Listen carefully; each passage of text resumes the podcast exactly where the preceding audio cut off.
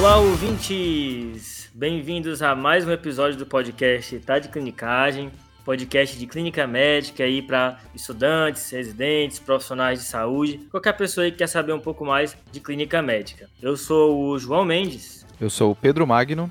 Eu sou o Rafael Coelho.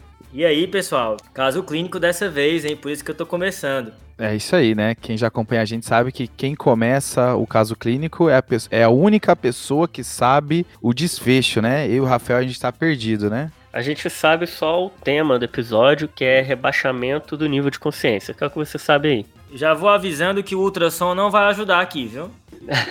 Você viu essa, João? A, a, a petulância do TDC de falar de ultrassom, né? Será que deu certo? Acho que a, a, gente fala no início, né, que a ideia é mais mostrar as coisas que o, o, poder do ultrassom do que necessariamente ensinar um protocolo inteiro, né? Mas teve uma residente que me mandou mensagem pe pedindo referências de ultrassom que ela estava querendo estudar. Então acho que algumas pessoas aí foram tocadas. Por que você precisa aprender ultrassom? Show. Então, explicando para quem por acaso está chegando agora, né? Os episódios de caso clínico, o que as pessoas que estão discutindo o caso sabem é apenas a queixa, a síndrome que no caso desse episódio é o rebaixamento de nível de consciência. A ideia é que em cada episódio desse a gente forneça um esquema diagnóstico e algum divida um pouquinho sobre o raciocínio clínico em cima desse problema com vocês. O, o diagnóstico é discutido em partes então a gente incentiva que vocês parem depois de cada parte de informação para vocês também pensarem no que vocês fariam e aí no final a gente tem o diagnóstico que apenas a pessoa que está apresentando o caso sabe. E, e, pensar o que, que vocês falariam se estivesse aqui no nosso lugar, né? Queria mandar um abraço já no começo pro Rodrigo Serrano. Opa! R2 de Clínica Médica aqui da Unifesp, que eu acabei conhecendo esse caso por conta dele e ele participou do cuidado inicial do paciente apresentado, então vai um abraço aí pro Rodrigo. É, a gente está participando também, gente, só para lembrar, do Med Summit do Jaleco, Jaleco com K, no YouTube. Começou na segunda, acaba agora na quinta. Entra lá e veja as palestras. A gente está participando de duas palestras como melhorar seu raciocínio clínico e falando um pouquinho sobre podcast. Boa! É uma boa oportunidade para ver os nossos rostos, né? É só o Iago do TDC que não conseguiu participar, mas fora ele, todo mundo conseguiu dar uma palhinha em alguma das aulas. E você, e você fala isso todo episódio, é uma oportunidade de ver nossos rostos. Pedrão, ninguém quer ver a nossa cara, não, cara. Não, cara, é porque. Tá existe, se iludindo existe, aí. É porque existe um misticismo da, do áudio, entendeu? As pessoas imaginam o João, um cara de dois metros, ele forte, entendeu? É, é, é aí, aí imagina o Rafael, um carioca, que gosta de ficar andando sem camiseta, por aí. É, de chinelo, é, é, é, exatamente o que eu faço. então, mas aí, aí sofre o impacto, entendeu? Quando vê e, e acaba a ilusão. Da decepção. Exato. T tirando o Fred, que é galanteador, barbudo, voz. eu imaginaria o Fred um lenhador. E é exatamente isso que ele era, é isso que é o bom. Vamos lá? Vambora. Então, pessoal, o caso é de uma paciente do sexo feminino de 80 anos que é trazida pelo SAMU ao hospital porque ela foi encontrada hoje às sete e meia da manhã inconsciente em casa. E aí, pessoal, o que, que vocês fariam? Poxa, João, aí já quebra, né? Zero informação, que é como às vezes o paciente chega mesmo, né? É, eu acho que é, é bom entender que quando chega um paciente assim, você precisa ter algumas coisas antes de querer elaborar um diagnóstico difícil e tentar somar várias coisas. Você precisa ficar preocupado com esse paciente e saber se está tudo bem com ele ou não, né? Ele chegou na sua sala de emergência, você precisa entender. E aí, quando chega um paciente rebaixado, tem uma frase que, que eu vi estudando para esse episódio que é muito boa, que você tem que garantir que, esse que o cérebro desse paciente esteja recebendo sangue suficiente, oxigênio suficiente e glicose suficiente. Então, com isso, você consegue ver o estado hemodinâmico dele, para ver se ele está recebendo sangue suficiente. Se você olha a saturação, vê se ele não está entrando numa insuficiência respiratória e seja isso que está agonizando e fazendo ele ficar rebaixado o nível de consciência.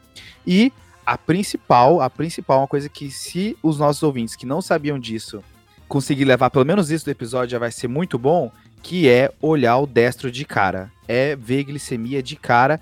Lá no Rio Grande do Sul a gente fala HGT, o hemoglucoteste. No Rio também, HGT. Para não errar a glicemia capilar, né? Pronto. Que é, é o nome original. Então você garantindo sangue suficiente pelo, pela hemodinâmica, oxigênio suficiente do ponto de vista respiratório e glicose suficiente pelo, pela glicemia capilar, você já deu um bom passo para saber que esse paciente ele está minimamente estável, eu consigo ter um pouquinho mais de tempo para pensar.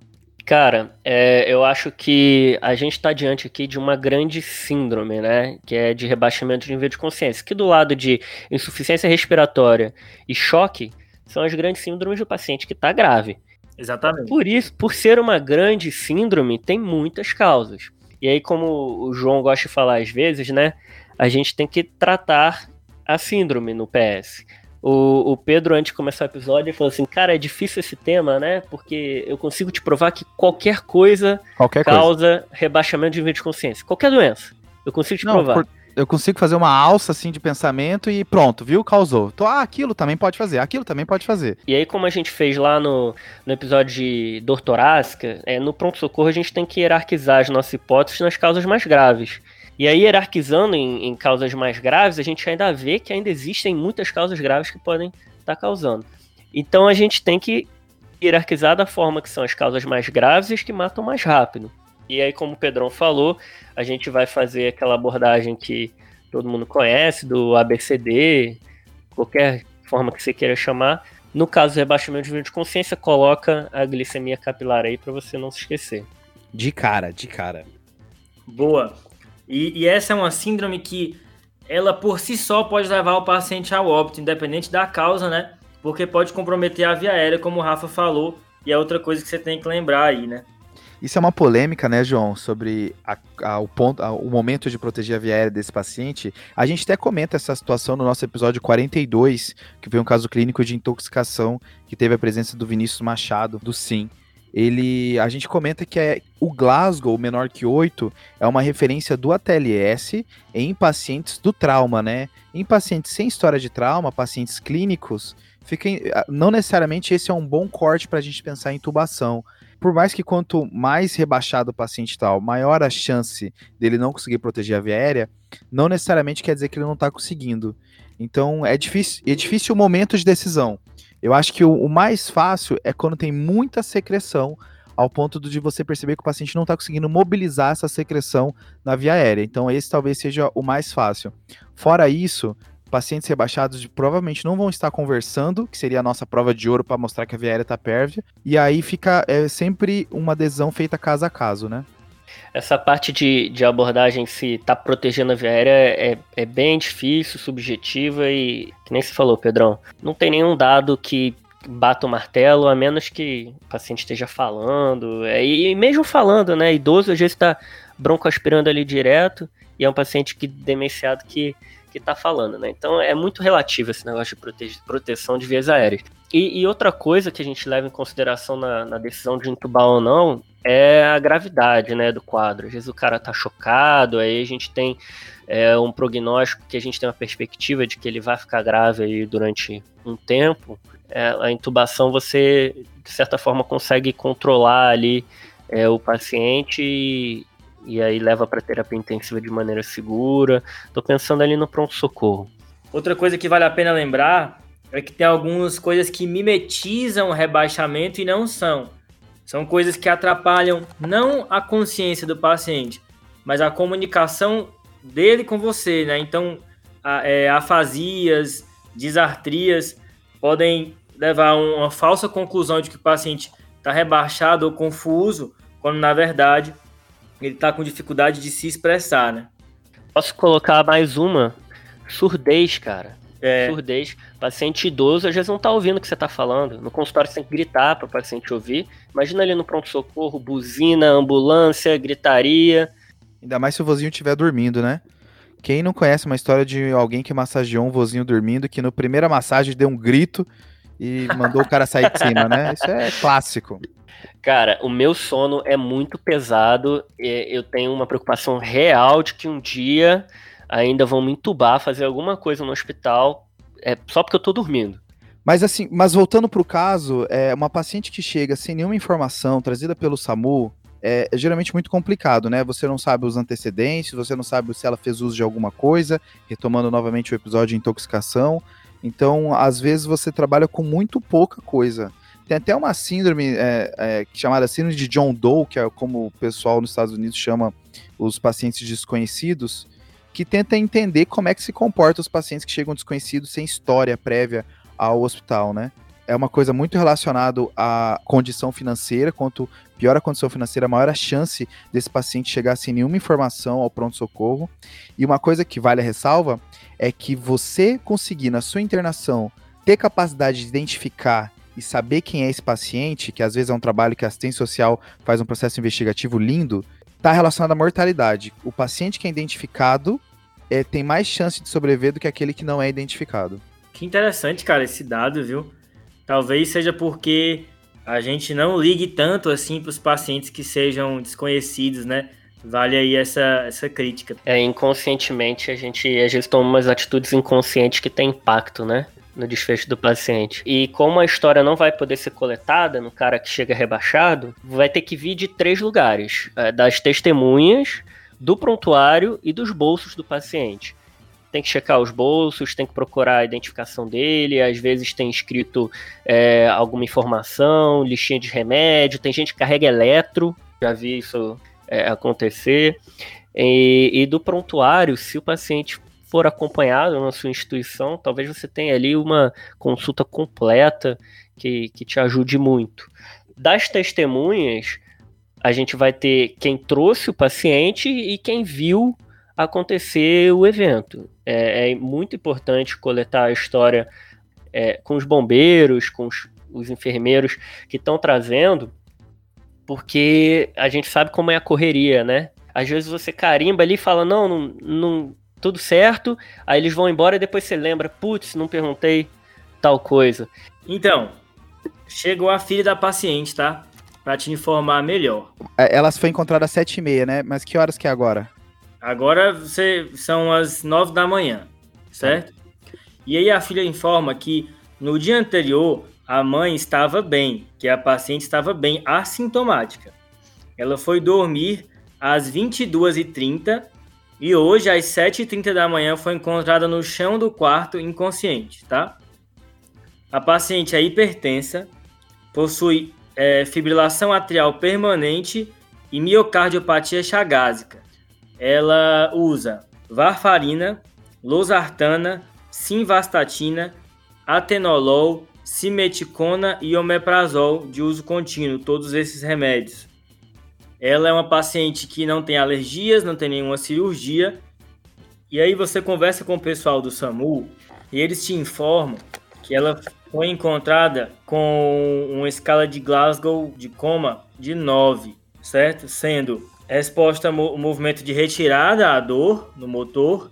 Palavras inapropriadas na resposta verbal, um 3. E a abertura ocular, apenas a dor, um 2. Pessoal, acho que a galera da geriatria vai me matar se eu não, não abordar isso, mas uma senhora de 80 anos, você tem que conversar com a filha para entender como que essa senhora era, o nível de independência, se caminhava bem, se era uma senhora saudável porque vai ter impacto, inclusive, no que você vai fazer lá na frente. Vai entubar ou não vai? Vai, vai fazer uma cirurgia ou não vai? Qual que vai ser a proporcionalidade dos seus cuidados? Boa, Rafa. Então a paciente era completamente funcional, independente para as atividades básicas e instrumentais da vida diária, viu? Então, beleza. Antes da gente entrar no como fazer uma divisão das causas de rebaixamento de nível de consciência, Acho que só vale a pena mencionar que a escala de Glasgow é a que a gente mais utiliza mesmo, né?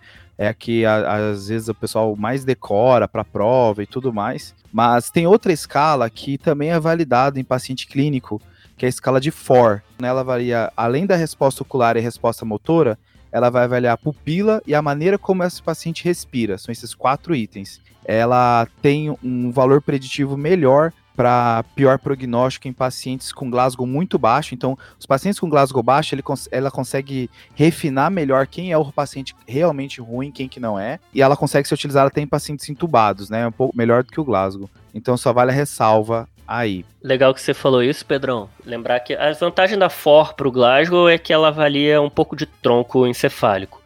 E, e elas são escalas que elas têm valor só prognóstico, né? Elas não têm um valor diagnóstico, não é uma escala que vai te fazer pensar numa determinada etiologia em prol de outra. É, mas faz parte ali do exame neurológico básico que você vai fazer. E aí, falando sobre rebaixamento de nível de consciência, a gente pode dividir em dois grandes grupos, né? É, as doenças estruturais que fazem rebaixamento de nível de consciência e as doenças que fazem uma disfunção neuronal difusa, certo? Pois é, Pedrão. É, quando a gente apaga, perde a consciência, é porque ou teve muito neurônio afetado ou uma região do cérebro que é responsável pela nossa vigília, que é o sistema reticular ativador ascendente, que fica numa região ali de mesencéfalo e ponte, se conecta com o tálamo, que ele é responsável por isso. Então, é, a gente vai ter, vai ter causas que são difusas e a gente vai ter causas que são estruturais, que vão culminar na mesma síndrome, que é o rebaixamento do nível de consciência. E aí, assim, as doenças estruturais, né, Rafa, são mais fáceis, assim, da gente lembrar, né, que pode fazer rebaixamento. Por exemplo, metástase cerebral, abscesso cerebral, é, sangramentos, né, seja por um hematoma subdural ou um AVC hemorrágico, tudo isso pode fazer abaixamento de consciência e é mais fácil de evocar. Mas quando a gente começa a mencionar das causas que fazem o dano neuronal difuso, aí tem mais coisas que a gente precisa relembrar, né? Até porque é, as causas estruturais, elas costumam aparecer em exame de imagem, né, Pedrão? E depois a gente pode até discutir se esse paciente vai merecer uma tomografia ou não, mas a tomografia vai ver essas causas estruturais e já as danos difusos, não. Boa. É, se a gente quiser dividir essas causas de dano difuso, a gente pode pensar nas drogas barra toxinas, nas causas metabólicas e nas infecções. Certo. Então, assim, as drogas e toxinas, a gente já abordou grande parte delas lá no episódio 42 de intoxicação. Então é, é, importante ressaltar que é preciso perguntar se teve algum medicamento novo, se teve alguma história de abuso recente, se o paciente foi encontrado com cartela, e aí a gente vai entrar num, num caso de intoxicação, certo? Eu queria fazer uma lembrança, Pedrão, que as medicações podem alterar a consciência na entrada, mas algumas também na retirada. Boa. Né? Eu queria lembrar especificamente de duas aqui que são o álcool e os benzodiazepínicos. Então, as intoxicações, né, excesso de substâncias podem causar isso, mas eventualmente a retirada também, lembrando dessas duas. A gente comentou um pouquinho disso, é, João, no nosso episódio número 14, de delírio, se você quiser voltar lá e ouvir. Aí, indo para as causas metabólicas, essa sim a gente, a gente consegue extrair bastante coisa, né? Dá pra gente pensar primeiro que qualquer órgão que começa a fazer uma disfunção pode causar algum tipo de rebaixamento de nível de consciência. Então, por exemplo, o coração, quando ele começa a fazer disfunção, ele pode fazer rebaixamento de consciência por baixo débito. O pulmão, quando ou por hipoxemia ou por hipercapnia, pode fazer também. Uma lesão renal aguda pode fazer encefalopatia. O fígado, quando faz uma, uma insuficiência hepática aguda, pode fazer também uma encefalopatia hepática. E aí tem outros dois órgãos que geralmente são esquecidos, mas que também pode causar surpresa em rebaixamento de nível de consciência, que é a tireoide e a adrenal. A tireoide, tanto hiperfuncionante quanto hipofuncionante, que seria ou coma mixedematoso ou uma crise tireotóxica, pode fazer rebaixamento de nível de consciência. E uma insuficiência adrenal também pode fazer o rebaixamento de nível de consciência. Boa, Pedrão. Então dá para fazer um raciocínio baseado ali em sistema orgânico, né? É, só lembrando dos distúrbios hidroeletrolíticos e que tem que ser medular. Paciente com alteração do nível de consciência, você tem que pedir sódio e cálcio tá? E lembrar, como a gente já falou, da hipoglicemia e hiperglicemia, que também é, podem ser causas de, de alteração do nível de consciência. Uma coisa interessante da, da hipoglicemia e da hiperglicemia, que é pegadinha, né? É que pode dar sinal focal. Então não exclua e não deixe de pedir um, uma glicemia capilar só porque tem sinal focal.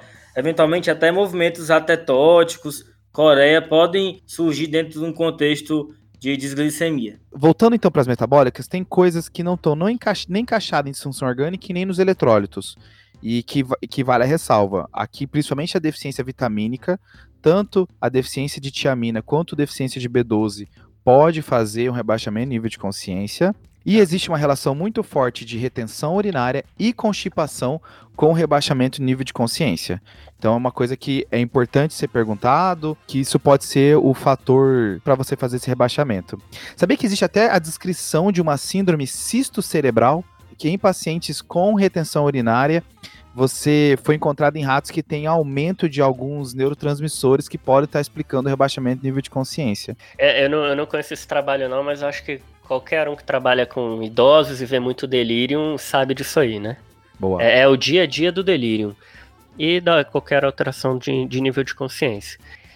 E aí, Pedrão, tem outro grupo de causas que são as infecciosas, e aí tanto as que causam sepse, que praticamente qualquer infecção, né? Pode causar sepse, quanto é, as neuroinfecções, que não necessariamente o paciente vai estar séptico, mas ele pode ter alteração por ter ali uma neuroinfecção, e aí a gente vai lembrar é, da meningite, a gente vai lembrar da encefalite viral, é, por herpes, então tem que perguntar se teve alguma alteração comportamental antes, como que ele estava nas últimas semanas, lembrar também da, da sífilis, da malária, que são são infecções que, que podem especificamente afetar o sistema nervoso.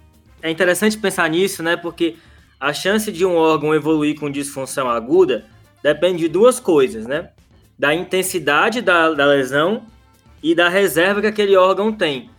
Por exemplo, se eu tenho muita reserva, eu preciso de uma lesão muito grande para poder fazer disfunção. Então, se eu tenho uma pessoa jovem com o cérebro sem nenhum problema, ou é uma sepse bem sepse mesmo, ou é uma infecção dentro do sistema nervoso central.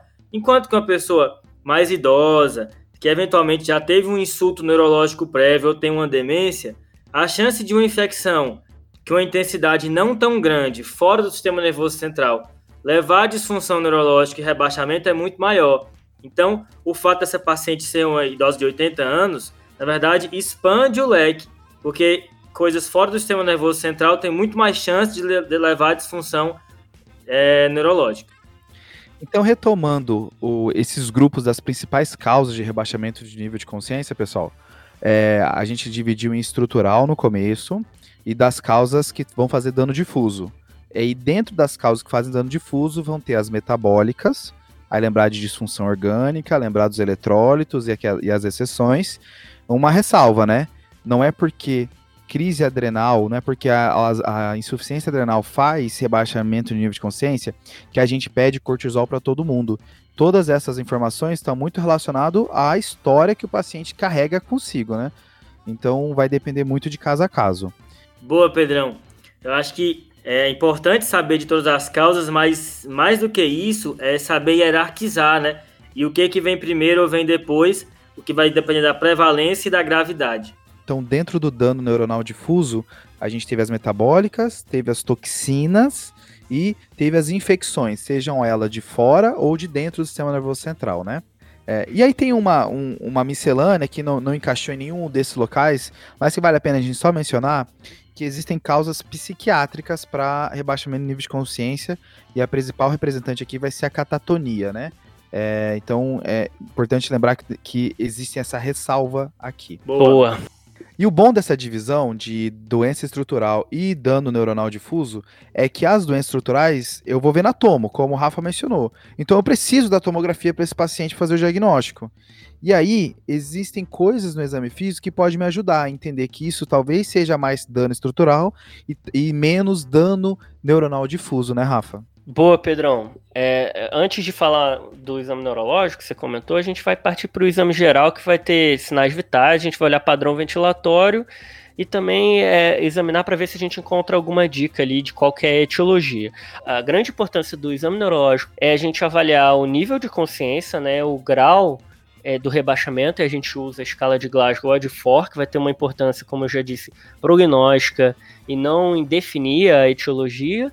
E aí a principal importância do exame neurológico é avaliar a simetria. A gente vai ver reflexo de tronco, a gente vai ver alterações motoras, tem que olhar pupilas, os reflexos pupilares, isso tudo com a intenção da gente achar alguma alteração da simetria que possa fazer a gente localizar a lesão. Eu acho que das simetrias, Rafa, a, além da simetria motora, que, que, é, que é óbvio que a gente vai procurar, a, acho que a mais importante vai ser a pupilar, né? A anisocoria é um dos fatores mais relacionados à doença estrutural. E tem até um estudo que mostrou que a, a soma da anisocoria com a ausência do reflexo fotomotor é a mais relacionada à doença estrutural. Então, essa talvez seja a simetria que eu mais preciso ativamente olhar, né? Top. Pois é, cara. É, mas até entre os neurologistas não existe assim um consenso de qual seria o exame mínimo ali no pronto-socorro, exame neurológico mínimo, nessa situação de rebaixamento. Não existe um protocolo passo a passo validado, mas é, não se esqueçam de olhar a pupila. Eu, eu encontrei aqui um trabalho interessante que os autores pegaram oito livros de neurologia e dois de emergência, e eles viram que tinham 38 passos diferentes no exame físico neurológico no paciente inconsciente agudamente. É muita coisa, né? É. E aí eles perguntaram para 27 neurologistas que tinham bastante experiência e eles graduaram entre os mais importantes e os menos importantes. Boa. E aí, o que eu achei legal é que a posição espontânea dos olhos, ou seja, para onde está olhando, não é um dado que está nem no Glasgow nem no FOR e foi considerado o mais importante. Lembrando que olhar por um lado da cabeça indica que a lesão está ali. Então os olhos olham para onde está a lesão, exceto em caso de crise epilética que vai olhar para o lado contrário da lesão. Quando a lesão é pontina também, Rafa, ele olha para o lado contrário também. Então, depois vem reflexo pupilar, resposta a estímulo auditivo e motor, que está dentro do Glasgow e do FOR, movimentos involuntários espontâneos, que está na escala FOR. Outra coisa que não está nos dois é o reflexo de Babinski. Então, é, e rigidez nuca e o tônus.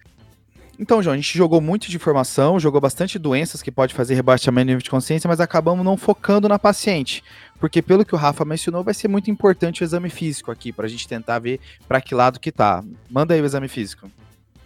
Então, na admissão, a paciente tinha os seguintes sinais vitais: frequência cardíaca de 90, uma PA de 200 por 100, com tempo de enchimento capilar menor do que 3 segundos, uma frequência respiratória de 17, com destro de 104, a glicemia capilar de 104, saturando 97% e a febril, tá? Tem temperatura de 37 graus. Ela chegou com um Glasgow de 9, sendo que na sala de emergência o Glasgow dela piora para 6, certo? E aí ela é entubada. Ela piora porque a resposta ocular e verbal pioram, vão para 1 no Glasgow, então ela vai para um Glasgow de 6 e é entubada. No exame físico geral, o que tem de relevante é que ela tem um ritmo irregular, a paciente tem FA, não há mordedura de língua e ela tem um bócio visível ao exame físico. O exame neurológico, então, o primeiro foi feito sob sedação logo após a intubação, então tinham algumas alterações. Mas ele foi repetido depois, após a suspensão da sedação, então já vou dar esse outro. A paciente, mesmo intubada e sem sedação, permaneceu rebaixada, de pares cranianos. A gente tem pupilas isocóricas e fotorreagentes, um reflexo óculocefálico presente, córneo palpebral presente, de força uma retirada ao estímulo álgico de maneira simétrica. Foi feita uma manobra que eu tive até que dar uma pesquisada, que chama manobra de San Vito, que avalia força muscular em membros inferiores no paciente rebaixado. Essa manobra ela não viu assimetrias, mas eu sugiro que vocês dêem uma pesquisada caso você não conheça. Os reflexos osteotendíneos também foram simétricos, 3 em 4 cruzes bilateral. Não tinha rigidez no cal, sinal de Kernig e Brudzinski ausentes e o reflexo cutâneo plantar estava em flexão bilateral.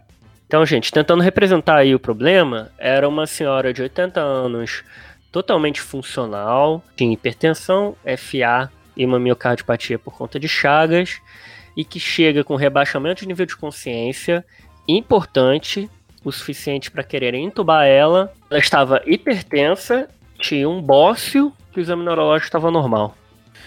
Baseado nos antecedentes dela, Rafa, acho que as principais hipóteses diagnósticas que a gente pode levantar, pensando na, na parte estrutural, vai ser ou um sangramento, já que ela é uma paciente anticoagulada, de repente devido à varfarina, pode ser que ela tenha ficado muito pró anticoagulada e, e, fez algum sangramento, ou de repente a FA embolizou para algo, né? Também é uma hipótese aqui ela ter tido algum AVC. Para AVC fazer um rebaixamento de consciência tão importante, teria que pensar um AVC de basilar, né? Um AVC um pouquinho mais caprichoso, mas ok, tá, tá na hipótese. É, Pedrão, a gente não espera que tenha alteração estrutural por esse exame, mas ela ganha uma toma aí por dois motivos. Primeiro que ela teve um rebaixamento muito importante, foi até entubada, e segundo porque ela foi encontrada no chão de casa para ver se ela não teve realmente nenhum trauma aí crânioencefálico. Tem gente, Rafa, que defende a toma em, em, em, mais situações justamente por isso, porque não necessariamente ela é a causa do rebaixamento do nível de consciência, mas por o paciente rebaixado pode ter caído a cabeça, pode ter caído de cabeça, então você pode ver alguma sequela após o rebaixamento, né? Então, é, mas ela com esse Glasgow, com essa piora assim tão importante e não tendo nada muito óbvio no exame físico na história que justifique, vai ganhar uma tomo com certeza. Na parte metabólica, as hipóteses que gera pelo que a gente tem até agora é uma disfunção cardíaca importante, mas pelo jeito não parece. Para a gente falar em baixo débito, ser só rebaixado, sem nenhuma outra descompensação e de maneira tão súbita do jeito que foi o dela, não está aparecendo isso, né? E esse bócio, né? A gente não pede função tireoidiana para todo mundo, mas talvez ela ganhe para a gente tentar entender melhor o que está acontecendo. É, ela tem, acho que, uma alteração importante aqui da pressão arterial, que ela está com hipertensão e ela tem uma alteração aguda do nível de consciência. Então a gente tem que pensar em cefalopatia hipertensiva, apesar de, de ser estranho, é, tá tão rebaixada assim, né, por uma cefalopatia hipertensiva, mas pode ser. E tem outra síndrome aí que pode ser relacionada a essa hipertensão, que é a síndrome de cefalopatia posterior reversível, que a gente chama de PRES, que pelo aumento pressórico, começa a ter um edema vasogênico numa região ali posterior cerebral. Ela está associada a quadro de hipertensão, né? não necessariamente acontece no paciente hipertenso, pode ser é, relacionada ao uso de imunossupressores, tacrolimo também, e, e, que causa alteração aguda do, do nível de consciência. Eu vi um, tem um caso no New England em que o paciente faz uma retenção urinária aguda que eleva a pressão e aí causa press, né? Aí o paciente tinha um bexigoma monstro e que foi ele o causador da, da elevação de PA e que, consequentemente, fez o press e o rebaixamento, e o rebaixamento de nível de consciência. Esse caso é fogo, hein? O primeiro exame normalmente é uma TC sem contraste, ela pode até ver né, a press, mas o melhor exame seria uma ressonância.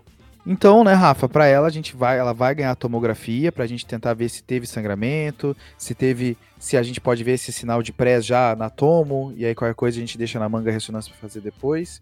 E tem mais exames complementares que a gente pode pedir, né, nessa primeira, nessa primeira chegada. Eu acho que a gente vai ter que pedir um hemograma PCR para dar uma olhada em quadros infecciosos, né? Função renal, função hepática, vale a pena pedir. Uma, uns exames que, exames que vale a pena nesse paciente também que está com quadro nebuloso vai ser gasometria, para ver se tem alguma coisa, alguma disfunção que pode chamar atenção. Até porque é. ela pode estar tá intoxicada, né? E aí talvez e aí, a, a gasometria ajude muito. E aí, pensando na intoxicação, um eletro na sala de emergência vale a pena também, né? Pode Boa. dar alguma pista, né? Massa. Dos eletrólitos, o sódio e o cálcio tem que ser solicitado sempre. E assim, eu tô bem tentado, Rafa, a pedir já uma função tiroidiana para ela devido a esse bócio, sabe? Acho que eu pediria também, Pedrão. É, seria legal se a gente tivesse um ultrassom ali para dar uma olhada no nervo óptico, para ver se tem algum sinal de hipertensão intracraniana, seria bom. E aproveita já ver se tem alguma disfunção cardíaca que seja grave o suficiente para ver na sala de emergência, né? Uma coisa que a gente também tem que pedir é sorologia. Eu acho que, mesmo tendo 80 anos, se aparece um HIV e muda completamente as, as hipóteses diagnósticas nossas. Boa. E pelo uso da varfarina, né, Rafa? Acho que vai precisar também de um coágulo, né, pra gente ver, né? Ô, João, você deu o fundo de olho pra gente? Ah, boa, Rafa. O fundo de olho foi feito e, e não tinha alterações, tá? Beleza. Então, boa, galera. Gostei dessa divisão que vocês fizeram aí. Acho que essa questão da, das causas estruturais e, e das endocrinometabólicas aí, elas acho que é a divisão principal, além das coisas que tem que ser tratadas antes mesmo de a gente saber o que está causando, né? Mas vamos lá para os exames. Então, função hepática, tiroidiana, renal, eletrólitos, hemograma, gasometria, sorologias, todos normais, tá? Sem alterações relevantes. O coagulograma você checa a consulta do ambulatório e vê que o último INR dela era de 3, de uns 3 meses atrás. Mas o INR de agora tá de 1, tá? E o TTPA também tá normal de 0,9. A tomografia de crânio sem contraste foi feita e a única coisa que foi vista foi uma formação aneurismática aparente na transição de M1 para M2 à esquerda mas sem hiperdensidades espontâneas que sugeririam um AVC hemorrágico. Aí o eletro, pessoal, que vocês pediram, tinha um bloqueio de ramo direito junto com um bloqueio divisional antero superior e um ritmo de FA. Então, Rafa, nesse momento que a gente tá num, numa paciente com rebaixamento de consciência e viu tudo normal, né? A toma inicial não mostrou nada que justifique, os exames iniciais também não, não, não teve nada que justifique. Eu acho que nessa situação a gente tem cinco perguntas para fazer para ver se a gente consegue caminhar com esse caso, tá? Massa, fala aí. A primeira é se o paciente precisa de uma ressonância. A segunda é se esse paciente está intoxicado com algo ou não e que precisa de antídoto. Tá. A terceira é se esse paciente precisa de uma punção licórica. Hum. A quarta é se esse paciente precisa de um eletroencéfalo. Uhum. E a quinta é que se na neuro você não respondeu algo com ressonância, eletroencefalo e líquor, você repõe tiamina que deve ajudar. Então a quinta pergunta é se você precisa repor tiamina ou não. Boa, boa. Achei muito massa esse, esse auxílio aí, Pedro. E eu acho que assim, nosso é, sarrafo para repor tiamina tem que ser baixo, né? É uma intervenção que tem poucos efeitos colaterais e podem beneficiar muitos pacientes. Então, Acho que na dúvida, fazer uma reposição de tiamina ali na chegada e depois você vê o que acontece, é, muitas vezes é válido. Ô Pedrão, se eu fosse responder essas perguntas, é, agora, bom, ela tá hipertensa, ela pode estar tá fazendo um quadro de press, mesmo que a tomografia esteja normal, mas acho que com essa toma normal diminui um pouco a chance de ser, mas eu acho que ainda pode ser. E ainda mais com um RNI baixo e a paciente com FA pode ter embolizado e a ressonância vai me ajudar também, né? Até porque a ressonância vê bem tronco e cerebelo, né? E, e a tomo não vê bem tronco. A gente está pensando aqui num AVC de circulação posterior, então, Pedrão, não é isso? Isso. A segunda pergunta de antídoto, aqui eu não estou vendo nada. Também não, né? Tá, tá significando intoxicação. E esses remédios que ela usa, a princípio, não parece ter nenhuma coisa que diretamente vai fazer alguma coisa, né? Não tem um anticonvulsivante ou um antipsicótico que pode intoxicar desse jeito e fazer esse rebaixamento. Não, e a gente não tem uma história que parece, parece compatível com isso, né? Colhida pela filha, né? Boa. É, tem que perguntar histórico de depressão, isso acontece é, até de maneira comum no paciente idoso. A pista talvez seja perguntar sobre mudança de comportamento, né, nos últimos, nas últimas semanas, nos últimos meses, ver se teve alguma coisa de diferente em relação ao comportamento dela que, que nos leve a pensar em, em uma tentativa de suicídio, né. A terceira pergunta é se ela, vai, se ela precisa de um líquor, né? Se a gente pediria um líquor para ela. Eu vou te falar que eu tô muito mais tendencioso a uma ressonância do que um líquor nesse primeiro momento, assim, sabe?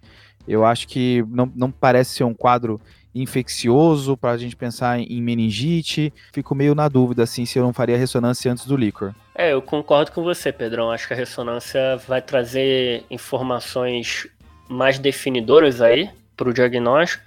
Mas talvez aproveitar essa oportunidade que ela não está anticoagulada, o RNI está 1, ela vai ter que voltar a ser anticoagulada plena é uma janela de, de oportunidade para coletar esse líquor. Existem algumas causas aí que talvez é, o líquor ajude, encefalites, mas eu não. Eu também não acho que, que seja o exame mais definidor, não. E ressonância, o acesso é mais complicado também, né, Rafa? É verdade. A quarta pergunta vai ser eletroencéfalo.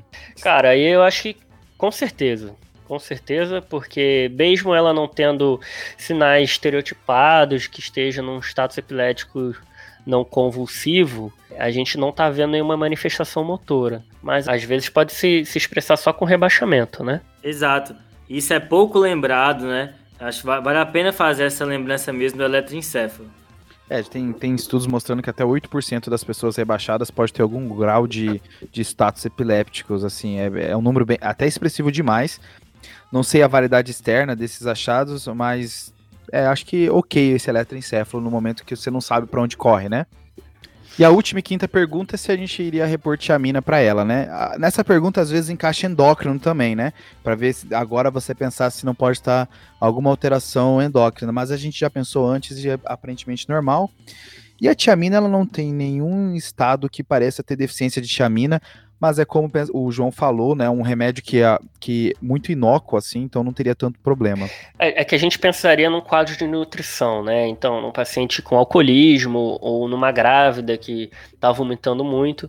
Só que realmente idosos podem ter quadros de desnutrição. Não parece ser, porque a mãe disse que ela estava bem, que era funcional. Eu, eu, também acho que não deve ser deficiência de tiamina. Eu acho legal isso que você falou, Rafa. É que o pessoal vincula muito deficiência de tiamina a alcoolismo. Boa. Mas é muito importante lembrar que pacientes sem alcoolismo também podem ter deficiência de tiamina. Aí, é, grávidas com hiperemia gravídica, pacientes com alguma obstrução intestinal com vômitos recorrentes também podem fazer esse quadro, tem que ser lembrado. Então, pessoal, é, foi feito um ecocardiograma, tá? Não foi visto trombos intracavitários e nenhum outro achado, nenhuma vegetação, nada é, é, é mais digno de nota. Foi feito um líquor que revelou uma baixa celularidade, apenas duas células, glicose normal para paciente de 83, proteínas normais também de 38, lactato normal e aí foi feito, inclusive, enviado uma feito pesquisa de fungos, BAR, negat, criptococo, negativo, VDRL, não reagente também. A gente tem um episódio de líquor, né, João? Boa. Do TDC Lab número 20, para quem quiser ver. Vale a pena. Esse episódio é muito bom. E aí, pessoal, é que a gente já está mais ou menos no segundo dia de internação, foi visto uma novidade no exame físico, tá? Um estrabismo convergente agora no exame físico. De posse de, de dos exames que a gente tem até agora e desse estrabismo convergente. O que, que vocês acham? Tem a pressão de abertura desse líquor aí, João? Ah, tem, foi mal, esqueci de passar. Pressão de abertura normal, tá? De 16. Boa. É, porque pensando numa paralisia de sexto bilateral, sexto nervo craniano bilateral, seria o abducente, é, ou é algum fenômeno que está acometendo os dois nervos ali na, no núcleo, então seria na ponte, e aí de repente foi alguma etiologia mesmo isquêmica, ou desmelinizante, ou neoplásica, ou então é acometeu bilateralmente já mais à distância, que aí seria qualquer coisa que, que desse hipertensão intracraniana que poderia pressionar dos dois lados, só que o João tá falando que estava normal, então eu penso em algo vascular acometendo a ponte. Próximo passo é a ressonância, né, né, Rafael? Ah, acho que é o jeito, né? Ou então a gente liga pro Zé Marcos. verdade, verdade, né? O Zé Marcos é o neurologista que participou com a gente num caso clínico de diplopia, que ele é sensacional e nessa hora vale a pena pedir ajuda. O episódio 31. Com certeza uma ajuda dos colegas e ajuda cognitiva ali da, sei lá, ver uma lista no up-to-date de, de causas, enfim. É, é, alguma coisa esquisita isso aí. Mas de qualquer forma, acho que nesse momento, Rafa, a, aumenta a minha vontade de ter uma ressonância e o eletroencefalo, que foi o exame que a gente não pediu ainda, é, continua ainda em segundo escalão, né? É, Pedrão, concordo contigo. É, primeiro, o exame mais importante agora seria a ressonância, depois o eletroencefalograma. Beleza, pessoal. Acho que vocês foram bem aí no, no na localização. É, não foi feito ressonância, tá? Mas foi feita uma segunda tomografia. Essa segunda tomografia delimitou áreas de hipoatenuação no aspecto ventromedial dos tálamos, com extensão para o mesencéfalo, sugestivas de evento isquêmico recente no território da artéria de Percheron. Então, o, o diagnóstico dessa paciente ficou como um AVC talâmico bilateral com extensão para o mesencéfalo por conta dessa artéria de Percheron, que é uma variante anatômica que emerge da cerebral posterior em que o tálamo bilateral é irrigado por uma só artéria. E aí, se você eventualmente tiver um AVC dessa artéria, você pode ter essa apresentação que a paciente mostrou. A, a paciente se estubou, dias depois, ela mesma se estubou. Uhum. E evoluiu na, na, ainda com algum grau de rebaixamento, mesmo estando fora do tubo. Mas, para alegria da equipe, né, ela acabou se recuperando bem e foi embora bem do hospital, já acordada e com um bom grau de recuperação do seu nível de consciência. Então, o diagnóstico final dela ficou aí um AVC talâmico com extensão para o mesencéfalo. Caramba, cara, foi exceção da exceção, né, o, o João? Caso massa, viu? Caso massa. Porque sair bem, sair bem de um AVC de tronco, no caso aí foi do tálamo, né, mas pegou mesencéfalo é tronco.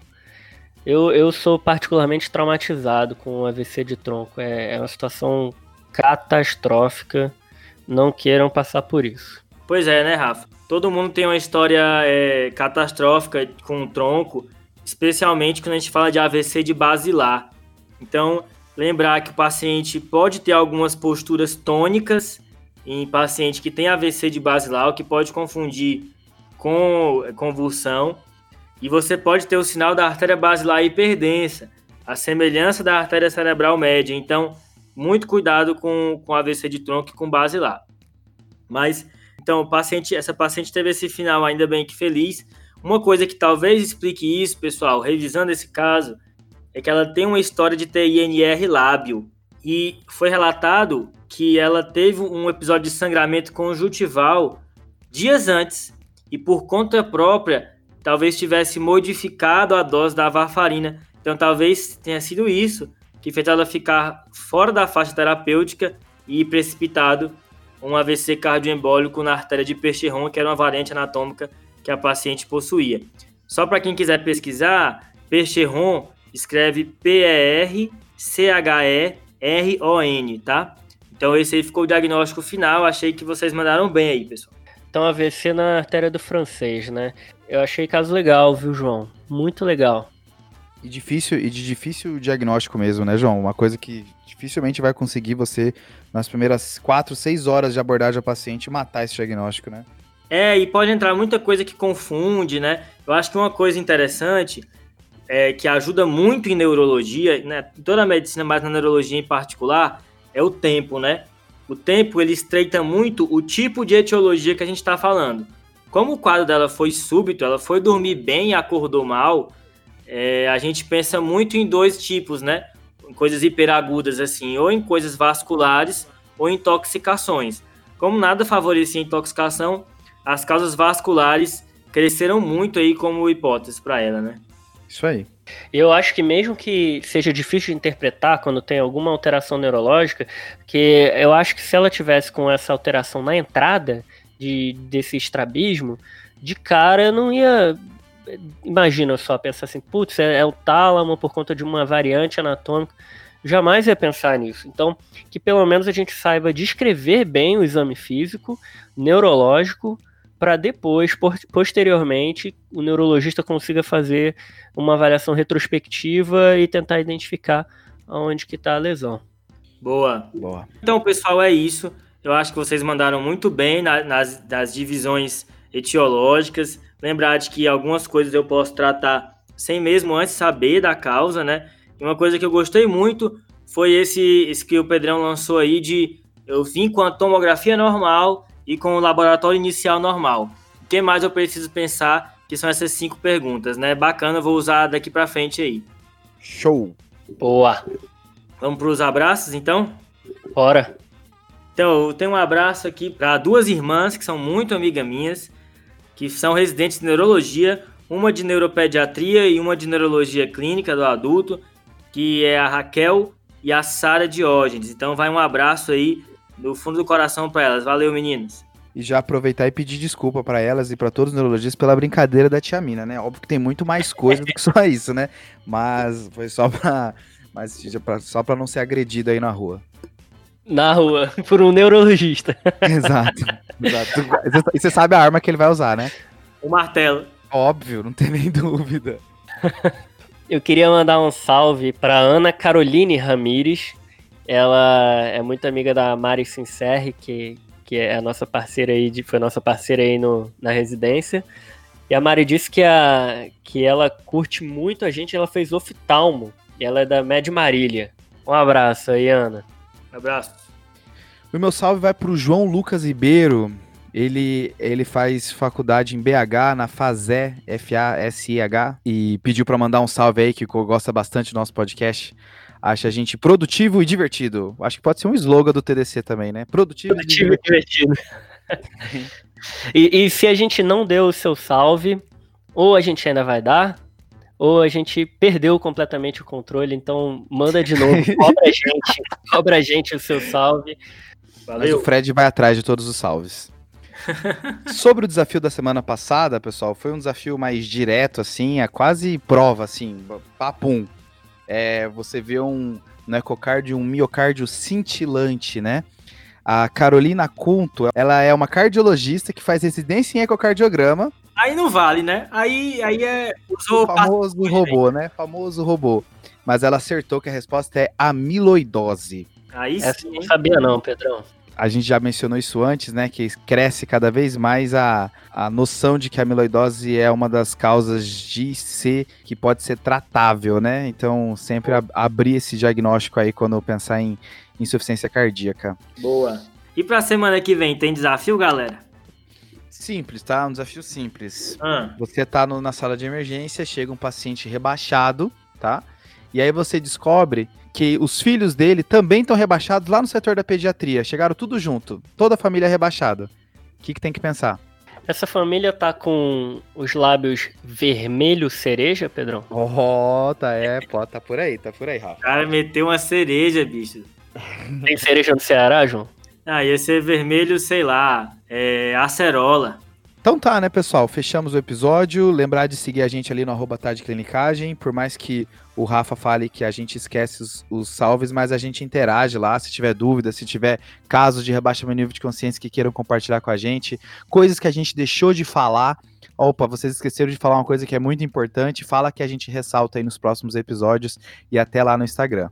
Boa. Pode seguir a gente no Instagram, entrar nos destaques ou então no link, no link da bio, que aí vocês vão encontrar como se inscrever na nossa newsletter. A Top. gente tem enviado uma newsletter semanal. O tema atual é Covid, a gente já falou um pouquinho sobre comunicação no Covid, a última foi sobre corticoide, dexametasona. É, é de graça, é só se inscrever que a gente envia os e-mails, você vai entrar na nossa lista. Show. Boa.